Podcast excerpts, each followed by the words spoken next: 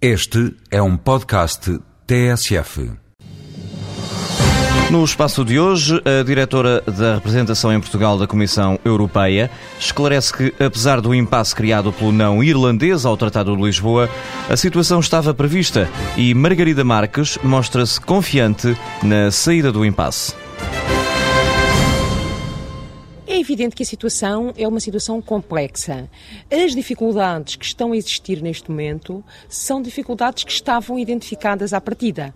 Não é o caso da Irlanda, mas relativamente aos Estados-membros eram dificuldades que estavam identificadas.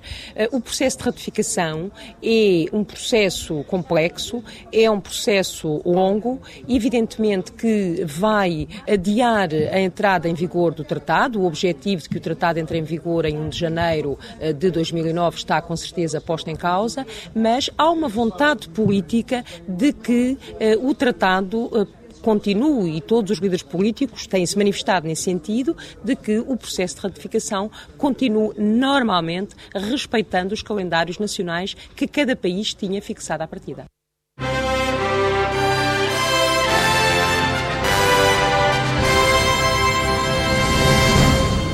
Margarida Marques em Voz Europa, um espaço com edição de João Francisco Guerreiro.